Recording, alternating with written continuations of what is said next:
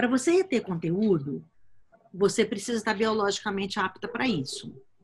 O seu sistema digestivo tem que estar funcionando bem, você tem que estar hidratada, porque você tem que mandar oxigênio para o seu cérebro, você tem que estar com uma condição respiratória adequada e você tem que ter foco.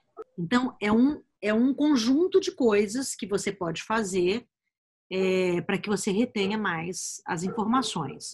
Você pode não reter também por cansaço, por estresse, você pode reter por algum problema é, de saúde, depressão, ansiedade. Né? Então, é todo um conjunto de coisas. Reter coisas também depende de nutrientes. Eu não sei o que, que você está comendo, não sei quais as escolhas que você está fazendo, que horas que você está dormindo.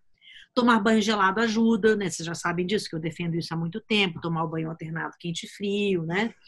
É, tudo que você aumenta a oxigenação, aumenta a retenção de conhecimento.